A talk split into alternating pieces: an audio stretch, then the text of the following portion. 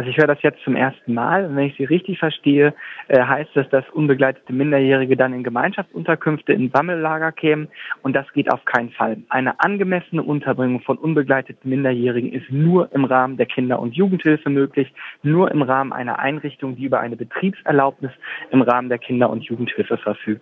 Alles andere ist nicht möglich.